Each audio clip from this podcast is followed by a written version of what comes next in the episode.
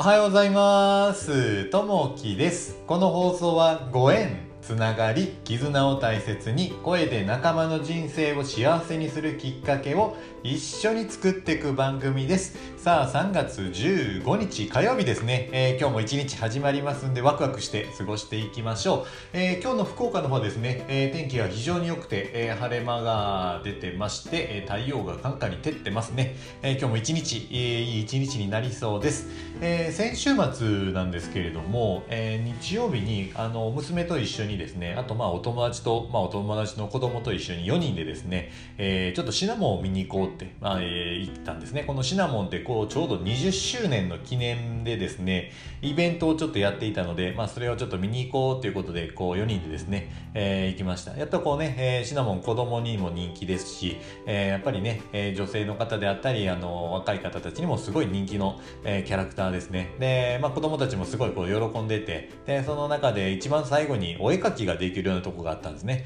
でそこに紙が置いてあってで、えーいろんな鉛筆がそこに置いてありました。でそれの鉛筆、まあ、好きな色を自分で取ってでシナモンを描いてですねちょうどあの壁のところにみんながね描いた絵をこう貼ってるのがあって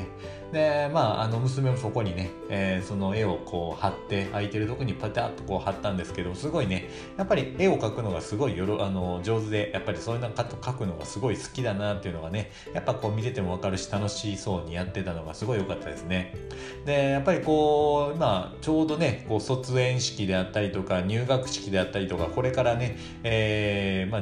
まあ、時期がこう変わってくる3月4月と変わってくる時期で、えーこの前言ってたんですけどもあの卒園式の時にですね、まあ、娘がもらったものですごい良かったって言ってたのがですね、えー鉛筆をもらったって言ってたんですね。でそこに自分の名前が書いてるものを、えー保育園の方からもらったっていうのですごいね、えー喜んでました。それをねこれから小学校で使っていくような形になると思いますんでやっぱりねそういったものをねこう備えておくとえいうところがね次のステップになってくるのかなと。まあいろいろね、えどんどんどんどん成長していくのはすごいね見てて楽しそうなんで、えーやっぱいいですね子供の成長っていうのはそこでまあ今回はあの本題に入っていきたいなと思うんですけれども今日の本題は備えるというとこですね、えーこの備えるっていうのがいいことに備えたりとか悪いことに備えるって両方あると思うんですけれどもこの備えるというところのお話をしていきたいなと思います。えー年度末を迎える企業において、えー3月は様々な準備をする月とも言えます。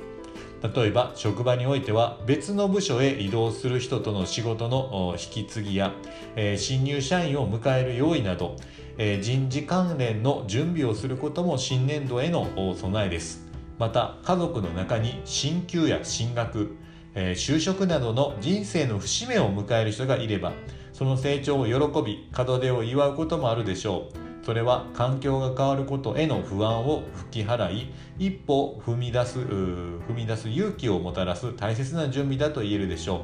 同時に考えたいのが自然災害への備えを再確認することです。一つは水や食料などを備蓄するものの備えです。また災害時の避難場所の確認をはじめとする行動の備えも欠かせません。そして、え災害はいつ起こっても不思議ではないと改めて認識する。心の備えも重要です。災害時にできるだけ冷静に行動するためにも大切な備えです。節目に向けて、え準備を入念に行いより良いスタートを切りたいものです、えー心がけとして準備を万全にしましょうというところですね、えーちょうどねこう3月で区切りがいいところで会社であれば決算になったりとかで4月から新たな年になるので新しく人が入ってきたりまた自分自身がこう人事異動とかいう形で別のことをしだしたりとかですね。またあの個人事業の経営者の方であったりとかであれば新しい事業をスタートさせたりとかですね、えーいろいろこう切り替わりの年であの月だというところがあると思いますんでその時にまあ備えですね、え2つの備え。やっぱりこう悪い最悪の備えっていうのとやっぱりこう事業がうまくいったりとか、えーまあまあ、あのうまくこう進んでいく時の備えですね。最高にいい状態の備え。両方ともねこう考えながらやっていくとすごい楽しいかなというふうにありますね。やっぱりこういい時悪い時両方あると思いますんでやっぱりねいいようになった時にはどうしようかと。で悪い時にはどうしようかっていう備えですね。その時になった時にどうする。であたふたするんではなくてその事前にやっぱり危ない時にのためにも備えをしておくと。まあこれがねやっぱりこう地震であったりとかあのいろんな災害があると思うんですので、え、そういったものへのあの準備ですね、え、しっかり備蓄をしていくというところの備えるというところですね、え、これがどういう場面でも必要になってくると思いますのでいろんなね、えことを考えながらですねただ今を生きていくと。今を一生懸命ねやっていけばうまくどういった形でもうまく成長していくんじゃないかなというふうに思います。さあ、え今日の一言になります。最高を望みながら最悪に備える。そしてその、えー、中間にある物事に、えー、驚かぬようと。